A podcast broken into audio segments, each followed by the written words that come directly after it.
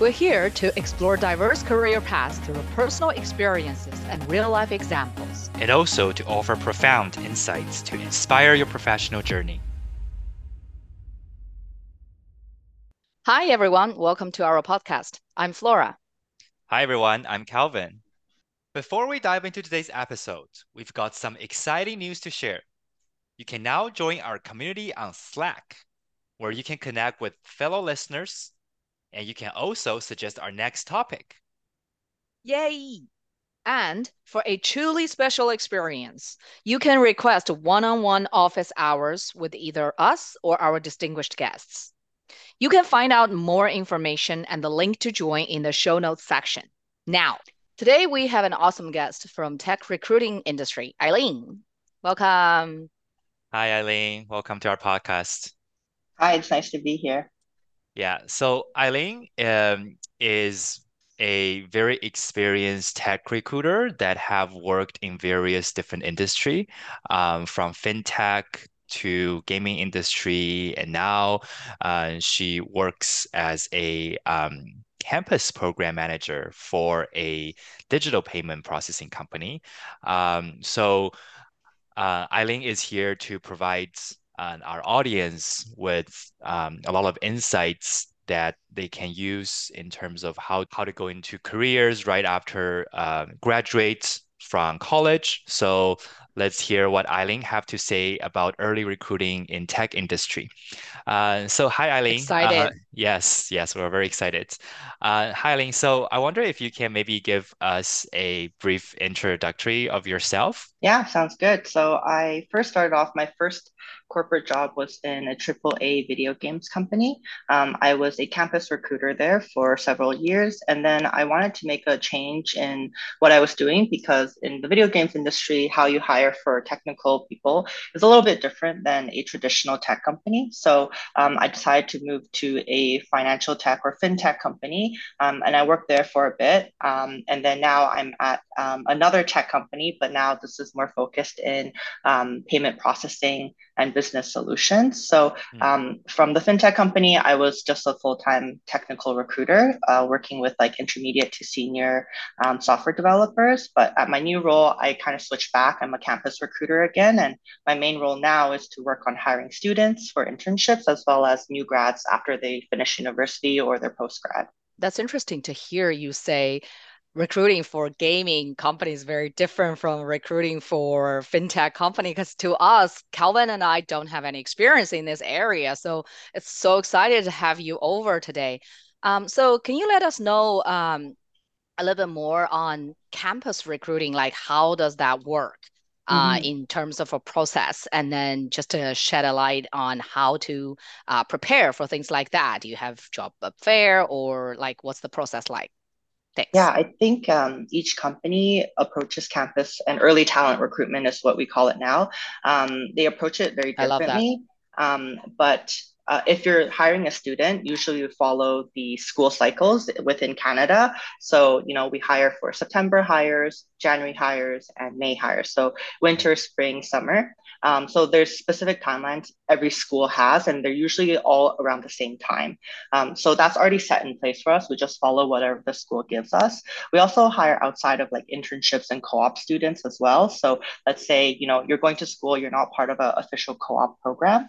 Um, we can hire you for the summer, even if you're not part of a co-op. Like you just have the summer off, we can hire you full time. Hmm. On the new grad side, it's a little bit different because new grads really don't have, um, if they're not going back to do a post grad, then we can hire them anytime after they graduate. A lot of companies, um, like the one I work for now, we offer like new grad programs. So there's specific workshops and programs designed to hire early talent um, right out of school. And it might be designed in a way where you might do a project or you might have to do some sort of pitch before you actually get a full-time job. So um, with especially within the banking industry, um, they do really, really well done programs. Um, yeah, there's a lot uh, on the new grad side um, that can be explored, and they're all very, very different.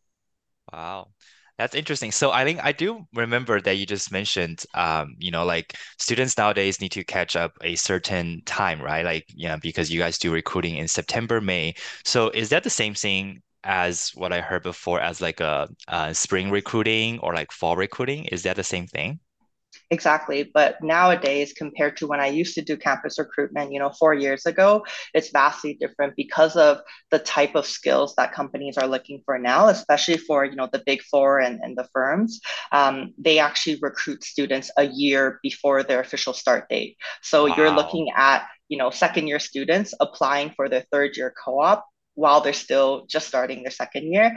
Um, right. It can so that's as as early as it gets is twelve months, but mm. a lot of um, companies still do eight months out. Eight months to me is still very very early because uh, how campus recruitment used to work is you would hire four months out for you know your next student because that way you mitigate the risk of your student um, looking at other jobs and potentially you know um, deciding to go with another company even after they signed with you. So there's a lot more risk in campus recruitment now for the employer, um, but also for the employee because you know what if the employer finds someone um, a little bit stronger than than you when you got your offer, or if they decide you know hey cash flow is not good, we need to do layoffs, then the first people they might get rid of is the intern positions, right? So there is a lot of risks on both sides right now. Wow. What's the risk on the employer side? Yeah, so on the employer side, it's more of if the student is um, looking at other roles in bigger companies, they might still be interviewing after they sign an offer with you um, mm. because they want their resume to look good. So they might interview with other companies, even though they know, hey, I have um, this safety net for me already. I know I'll have an internship oh. regardless. So you're yeah. used as a safety net. That's kind of sad. Exactly. And and you know, of course I say that, but obviously that doesn't happen all the time, but it has happened, oh, no. right? Yeah, and, of course uh, and it's it's normal like everyone has thoughts of what if so i'm not saying it's bad or good but obviously yeah. you don't want to burn bridges and that's what i tell students like the recruitment industry is very small. Recruiters know each other very well right?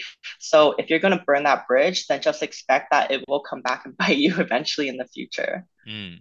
i love that. I love yes, that. Yes yes. That's a very very important tip. So eileen you know from a um, like a recruiter perspective, like what advice would you give to talents that, you know, like if they come across this situation, right? Like what should they say, you know, as like appropriate, um, you know, like conversation um, initiator, like. Are you saying if if the student wants to um, go to another company after they it, sign with me? Exactly. Yeah. Mm-hmm. That's a good question. So generally, I think the best way to approach it is just be honest. Um, usually, uh, you know, one of the best emails I've gotten from students regarding this situation is saying, I really appreciate the time that you put in, and especially sending it to the recruiter. And also, you know, if you have the hiring manager's email, include them in there um, and mention, you know, what really um, inspire you to sign with us in the first place. But then then wow. your second part is to explain like but i received um, another offer that is more aligned with what i'm looking for in my future career and i really would um, regret if i didn't um, pursue this opportunity right and that's genuine and that's mm. true you're not lying um, and just wording it like that i think with a lot of students approaching things with honesty is very important because mm. recruiters and hiring managers are very smart we can see through lies right i've gotten emails where i'm like this is obviously not the truth like and uh, you know ah. we don't appreciate that because we've taken you know a month or even two months to source you to sign your offer so just be honest about your situation and it's okay we're not going to do anything to you it's just that's just the situation right Mm, makes sense. Yeah, please take note there. I really like this email. Yeah, uh, like we we've been coming back to this topic about being like authentic and sincere about mm-hmm. things and then being true to people to yourself right. so i think it's extremely important yeah mm-hmm. um, so i think i have a quick question here because uh, you just mentioned that nowadays you call it early talent so mm-hmm. when we say it's early talent on one hand they're talent but on the other hand they're kind of early. So is that mm-hmm. the potential you're looking for, or like what are you looking for in these uh, early talents? Yeah, I think we're starting to use early talent because it encompasses both students and new grads, right? And they are talent. The reason why companies should invest in early talent hires is because these are the people who are new to the industry. They bring diverse and new ideas. If you're working for a fintech company, let's say that has existed for the last 30 years, it's likely that some of the members who are in leadership roles have been there since day one and they True. haven't moved out of this company to generate new ideas. So that's where the interns interns and the new grads, that's where they bring value. So they are talent, even though they're early in their career. It doesn't mean that they're early in their knowledge, um, awesome. and, and, that's why I. I push I push a lot of companies, and when I talk to startups, that you know one of the first things you should do build a good recruitment process, and then start thinking about how can I make sure that we're also engaging new people, um, regardless of whether you know that's new folks to Canada or to the company, um, but also new to the industry and and you know from school as well. Mm, that makes sense. That makes That's sense. brilliant. Yeah. So um, I have a question here. So let's say if I'm a second year university student and then I want to apply for a third year internship. So mm-hmm. if there's some you know like let's say hard knowledge that I don't know at that time, but I know that I'll be learning it in year three, does that make sense if I put it right now on my resume? Be like, this is what my perspective learning would be, and then you know like would that be a problem? I generally would advise against that because your resume should state what you know currently at the time of submission, right? Mm. You should never be putting things like in the future, I will learn this. Mm. Then I mm. could write that about in the future, I will be a senior recruiter, right?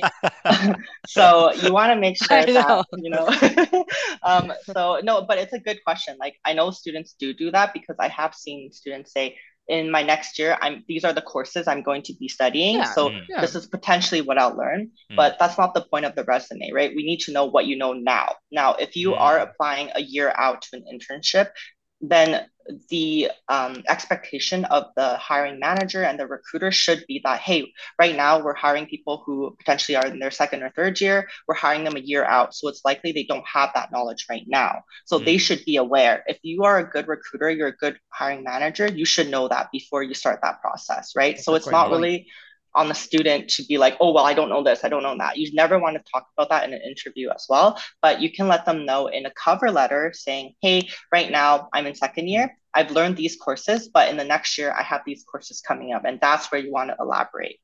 Mm, that's see, great I point. I love that. Yeah. So, um, so like besides that, like how would you suggest students to stay competitive? You know, like when they apply things like eight months out or like even a year out. Mm-hmm.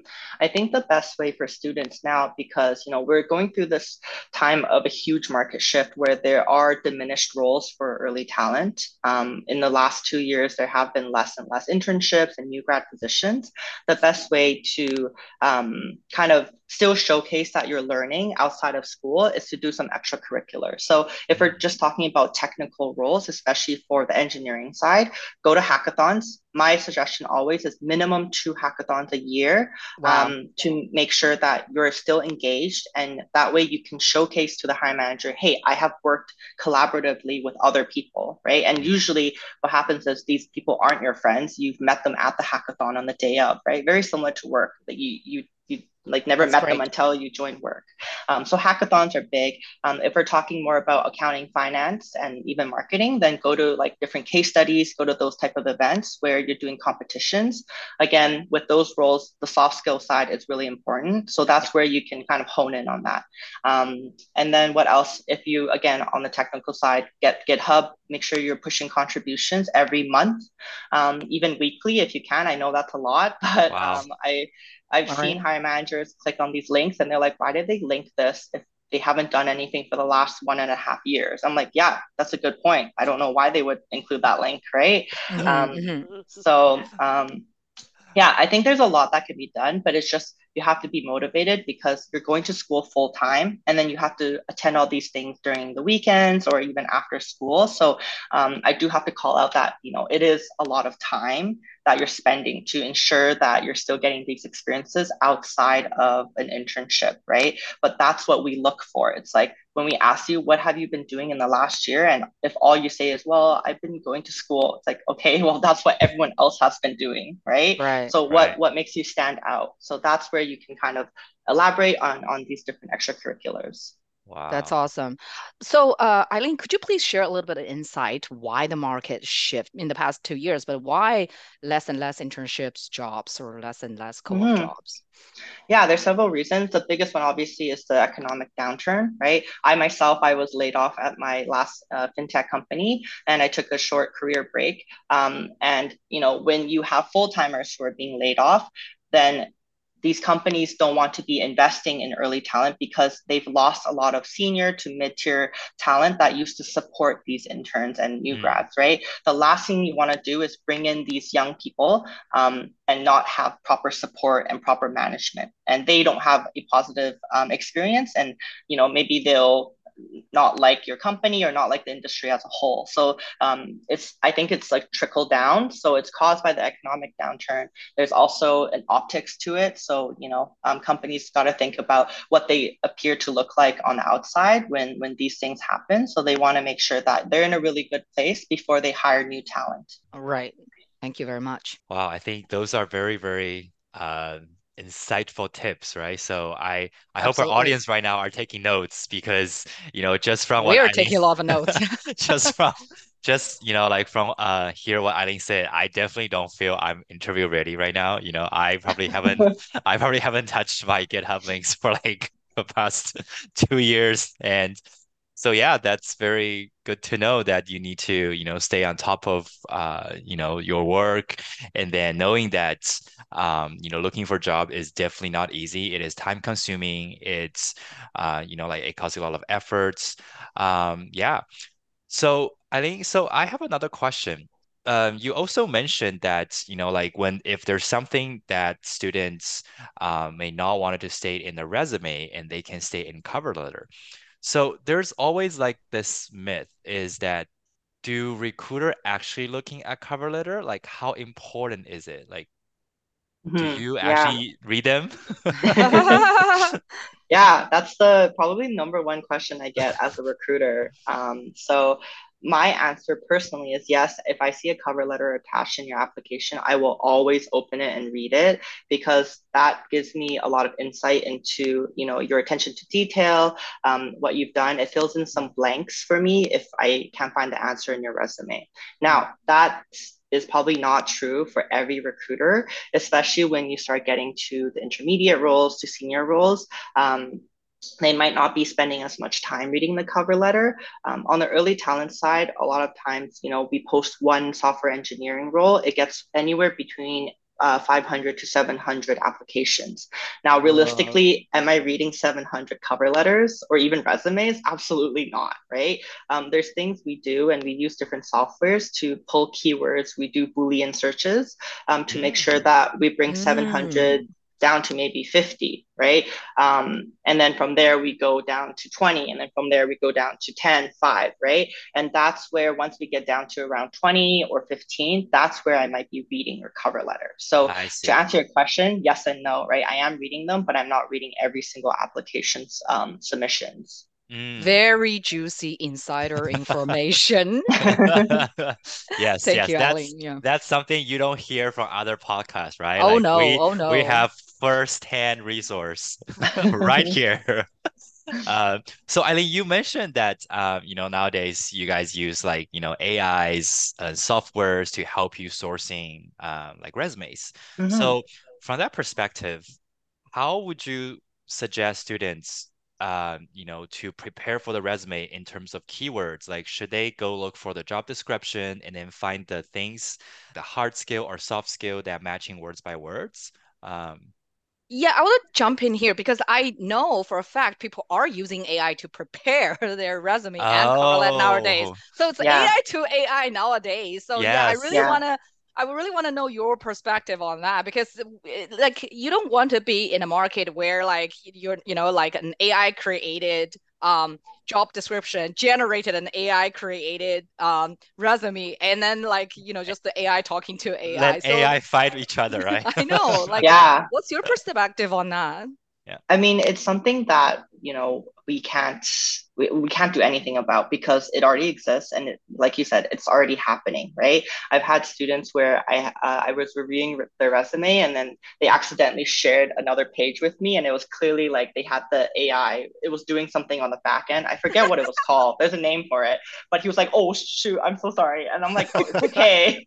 It's fine. Like everyone does it it's just no one talks about it um, but i think it's okay because of course these are things you might have to do to compete with others, right? Because if everyone else is doing it, you're not doing it.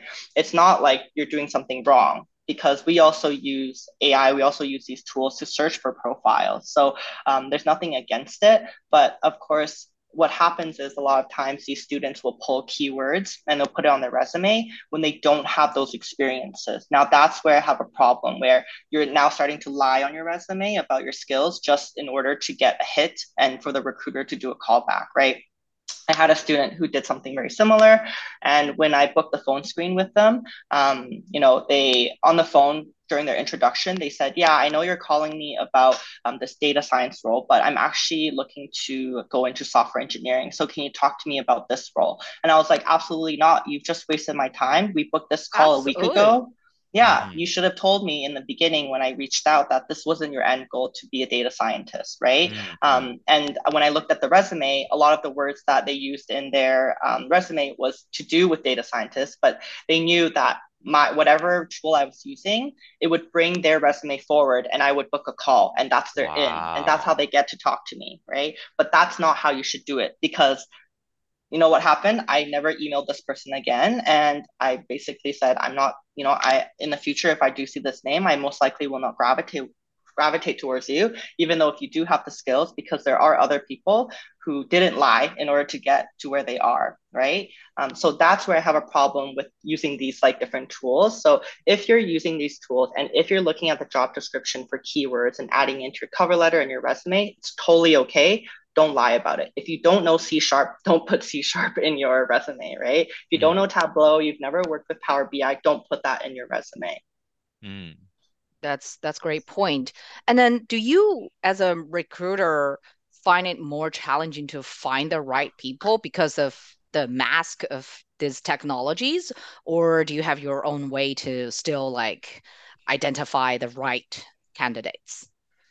I think um, once you get them on a call and you do a phone screen, it's fairly easy to see where they lack um, the mm. skills or where they thrive, right? So generally once you get them on a call and you start asking them specific questions that's when the truth kind of comes out. Now again i have to preface that by saying not everyone i don't have like 10 interviews and nine people are lying to me. That's not how it works. It's, sometimes it's just a one-off that you get someone who maybe wasn't as honest. So um, it doesn't happen often. And i'm sure like people who are applying also are aware of this because why mm. would you want to put yourself in a position like that right, right. Um, so if there are people listening who you know have thought about adding some words where maybe they don't have the most experience in, I would say avoid doing that unless let's say you've done some sort of introductory through your courses or through an internship and you've worked with it maybe for you know two weeks to a month you can put that in your resume. When they ask you about it just say yes i did actually touch tableau but um, honestly it was a collaboration with another team. I've only actually used it for two weeks. And i've had people tell me that and i'm like great they're being honest. And now i can tell the hiring manager that's the case.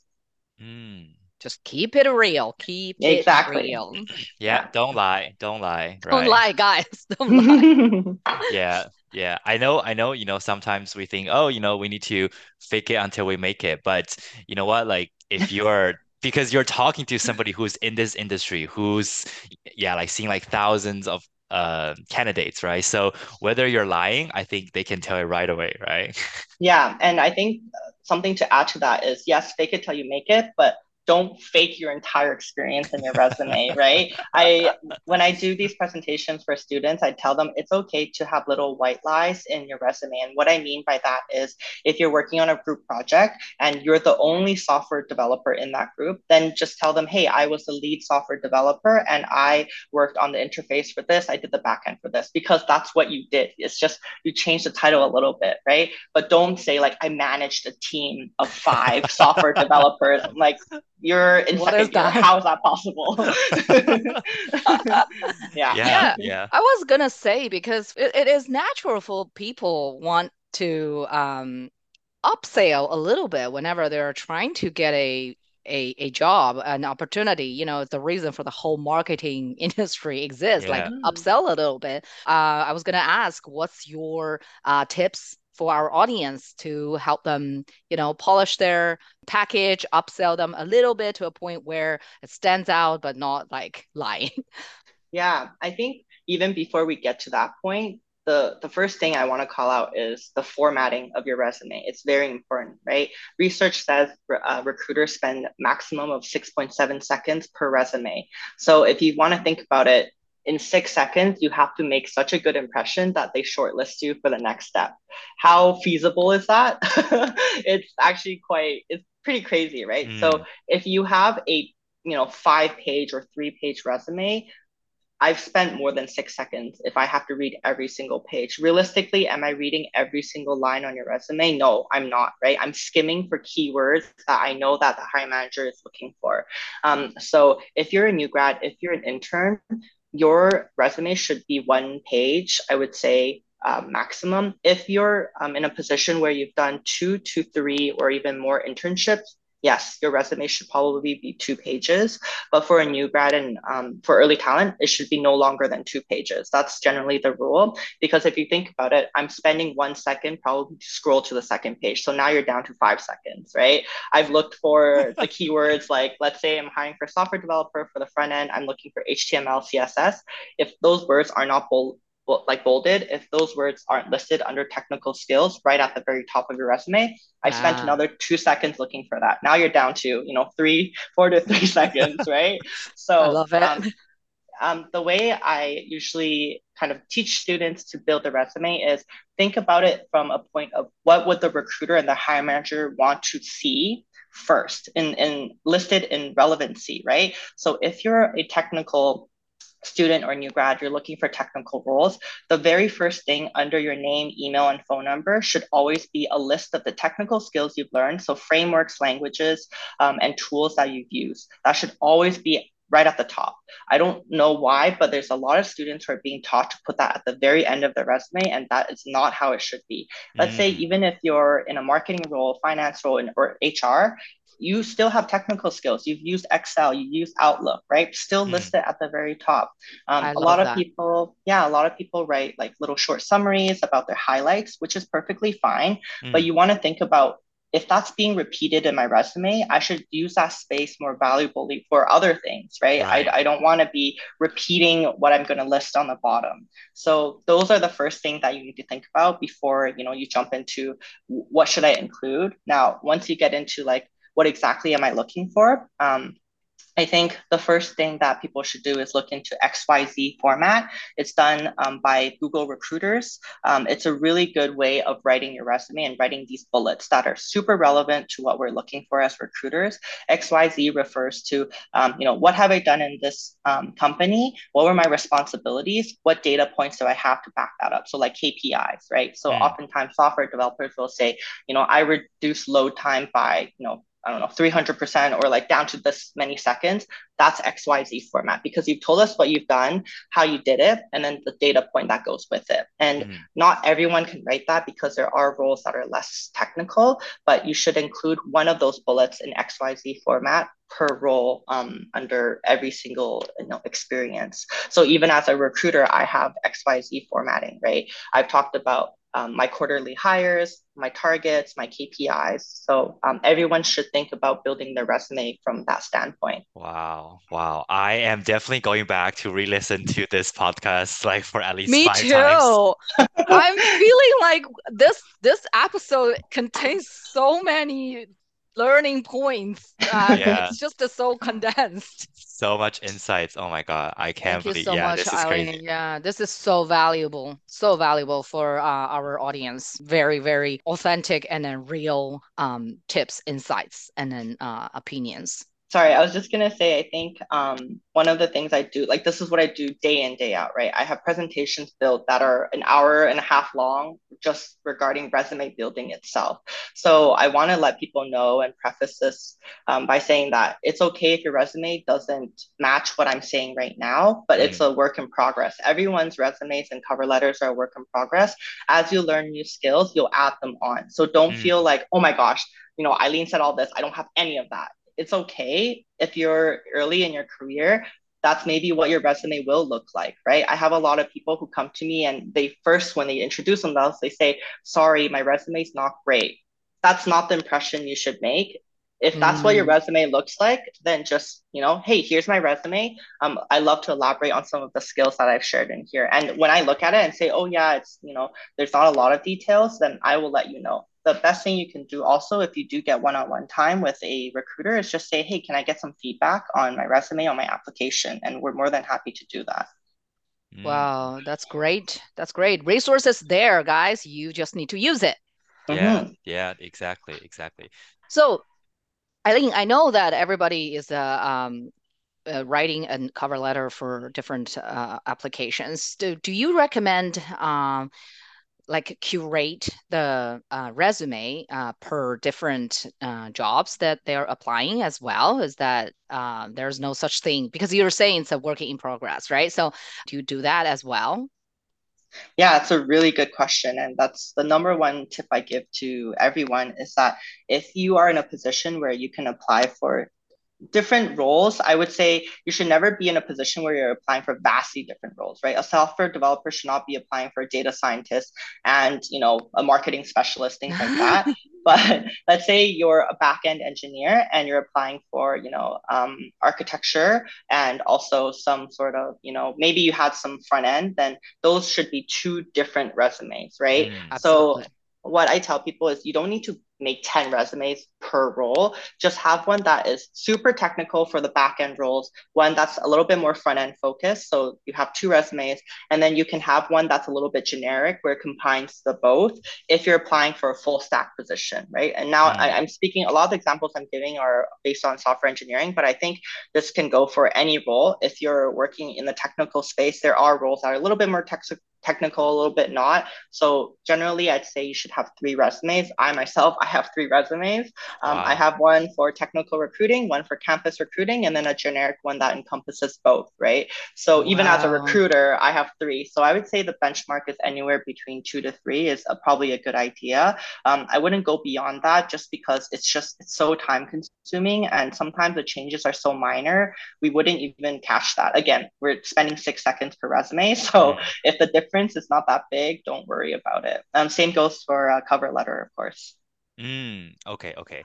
Wow, that's that's very insightful tips. So I have a follow-up question is that if, you know, like as you build, right, like, you know, like as you work uh, in more uh, industry or companies, like, do you also take off those past experience that's like too far away or like, you know, like irrelevant, less relevant? Yeah. Mm-hmm. mm-hmm. Yeah. Um, I think once you get into more senior positions, yes, you might want to start thinking about dropping those off. Nowadays, anyone who's applying should have a LinkedIn profile. So oftentimes, if I see that maybe the from the year that you graduated, the month you graduated, it doesn't immediately um, go into you know your first corporate job i might click on your linkedin and just be like oh hey you know what were they doing between this like one and a half year time frame that i don't see on their resume um, mm.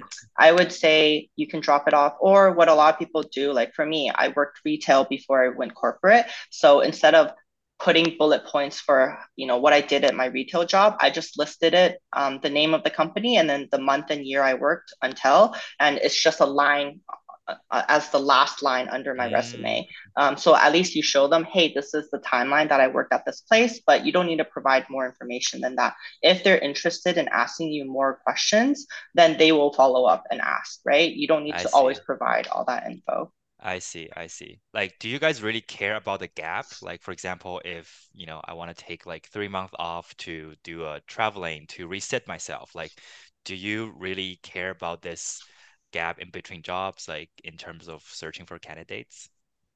I personally, I don't, I wouldn't say I care too much, but if I notice that there's um, like three months is not that much of time. One year, I might Mm. ask. I'll be like, "Hey, I noticed that you know your last um, your last employment was in 2022 in September. That was the last date you worked. Can you um, tell me a little? Can you share why you know um, you haven't worked for a year?" Um, sometimes people it's it's a personal thing, so they'll just say it's due to personal reasons. I'm not going to push it, but some people will say, "Hey, I just attended a one year boot camp." Um, or you know, Mm. like you, Calvin, you did that accelerated master's program, right? Mm, So there mm. are instances like that. Um, but if it is to do with education or something that is relevant to the roles you're applying to, that should be on your resume. That shouldn't it shouldn't be a question that I ask, right? So Mm. um, some recruiters will care uh, and they will ask a lot of questions, but it really depends on Mm. who you're speaking to.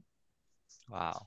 And then you just uh, mentioned the LinkedIn, so I want to um, follow up on that. So definitely people should uh, build their LinkedIn profile and then definitely should share the link and then uh, also keep touching up the LinkedIn part as well. Yeah. Yeah, with LinkedIn, what I notice a lot of people do, and I used to do this too, just because, you know, uh, writing so many, writing a resume, if you're writing three resumes, that's like, you know, a couple, a week, then you're doing cover letters, and then you're doing all this, and then you have to write another thing for your LinkedIn. It's just like, it's a lot of writing, and I get it, but you should never be copying and pasting your resumes, bullet points into your LinkedIn because Whoa. Why is that? because your LinkedIn is a supplement to your application. If it doesn't provide me with additional details, then why did you provide me with the link if I all I'm going to read is the exact same thing from your resume, right? Oh. Wow, this is like mind-blowing tips. I Me. I just copy paste my resume on my LinkedIn. Wow, now I feel very ashamed. No, I, I do. I, well, I use LinkedIn as, yes, providing more details, but not necessarily on myself, but more like more for the place I've I've worked. I would love to give some informations about this company or this role, right? So in LinkedIn, you write more because I want to keep my resume into two pages as well. So on LinkedIn, you can write a lot of things, and then there are like uh, links and then like the icons so you can click and so and so. I never knew that you shouldn't be copy and paste and on uh, about your um uh, your role. Wow, that's Flora, that's Yeah. yeah, yeah, let, we let's better go back we better review. get together. Yeah, you know, have a, have a working session together now. Let's let's I revisit mean, our LinkedIn page. Yeah, I mean, like I said, I've done that before too, right? Like mine was copy and pasted. Um, even if you go into my LinkedIn now, it's very bare bones and there's not a lot of information, but it's definitely different information than what I provided in my resume. And like you Mm, said, Flora, like LinkedIn is where you can expand. You have no limit in what you can write, right? So that's where you want to get into the nitty gritty details because again, when we're using these softwares to source people, especially once you're in an intermediate role, um, it's less likely that you're applying to roles and people are actually reaching out to you, right? Then mm, how are we reaching out to you? It's because these tools are scraping the entire interweb for um, keywords. And if one of the keywords is in your LinkedIn profile, then you get a hit and we'll reach out to you. So you can copy and paste the bullets from your resume into your LinkedIn. That's a good place to start, but then expand on those points a little bit mm, longer. So it's okay if there's similarities or even if one bullet or a couple bullets are exactly the same. But like Blair said, that's where you want to include links. You want to include um, a little bit information about maybe the company you've worked for, especially if it's a startup, um, and then also expand on your role if you've done extracurriculars at work. So things that are beyond um, the immediate like responsibilities of your job then you want to include like hey i was part of you know an lgbtq plus um, association at work and here are mm. the other responsibilities i did at this job Wow. Okay. Wow, Okay. very useful insight.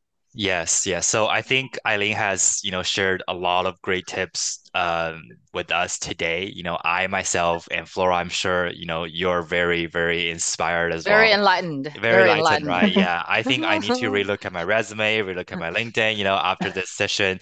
So I feel I feel very um grateful, you know, like to have Eileen here to share all these tips with us. So Eileen, before we wrap things up today, um, if you wanted to summarize this whole thing into one point, right? Like if you want to give our audience um, the one thing that they should do and one thing that they shouldn't do um, when they're looking for jobs, like what would you say?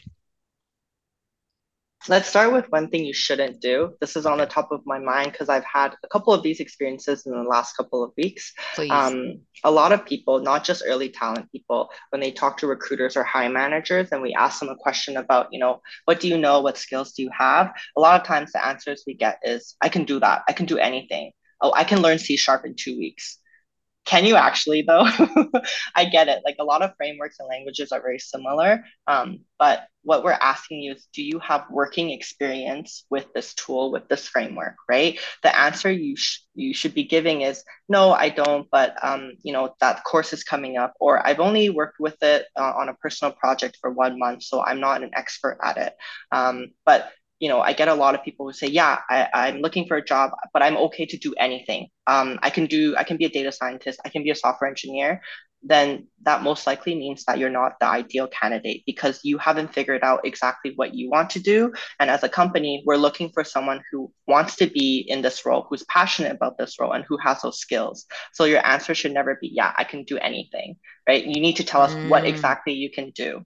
Mm. So that's that's my number one tip for people who are doing phone screens, who are at a networking session. Avoid saying that to a recruiter um, because that's a red flag for us. Ah, um, good to know. something you should do, I would say, is go to networking sessions. Um, I know everyone mm. says that and it's very cliche, but that's where recruiters are. Um, you know, if you are going to a conference and there's an area that has booths and you have different companies there, most of the time there's at least one recruiter or one person in talent acquisition that's standing there. Even if you know hey, maybe they I looked at you know this company's uh, careers page before I went to the event, and I know they have they don't have any jobs listed that are for me. That's still okay. They're there for a reason. You go and you make that connection and you talk to them. If they remember you in the future, that's great. You can reach out and say, hey, I saw this role posted. I'm really interested. Um, if you remember, we had a really nice chat at this event, right? That's how you want to build connections, not by sending a LinkedIn, you know, connection with no no context and just like add me. Um, so yeah, like to give you a very very good example, I have someone that I met when I first started off at the gaming company. Um, my first year, I met this person at an event, and uh, she was in uh, second year, I think, and I met her again and again over the years. And most recently, I met her again at another event. And now she's doing her, I think she's doing her master's or PhD. And it's just really cool to see that this person I connected with, you know, four or five years ago, I'm still following her growth and potentially we can make another connection in the future and I could hire her for something. Wow. And so that's how you build a genuine connection.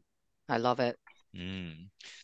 Wow, thank you, Eileen. Thank you for being here with us and share so many great insights that we have never heard anywhere oh, else. Oh, right? absolutely. It's so authentic and it's totally exceeded my expectation, to be honest. Thank you so much, Eileen. This is very important for our audience. Thank yeah, you. thanks Thank for you. having me. This was really fun. if we have any follow-up questions, you know, like if you know, like we have a lot of attention from this episode. Maybe we will have this opportunity to have Eileen back and then to share with us more, yeah, more juicy tips. Yeah. So who knows? Yeah, that'll be fun. And like for the audience, if you do have other questions, feel free to reach out to me on LinkedIn. Um, that's my job is to answer questions on LinkedIn. Very generous. So feel free to shoot me a message and just you know give me a quick context of why you're adding me again. Um, don't just say add. Yes yeah, exactly. red flag, and i'm happy i'm happy to uh, connect and answer any other questions. Yeah. Yes oh my okay. god. Yeah, this is so, so good. Yeah yeah thank you ali that's it for today. Uh, thanks for tuning in. You can find us every wednesday on apple podcast spotify podcast by searching work without borders. And we will see you again next wednesday See you next Wednesday. Bye-bye. Bye.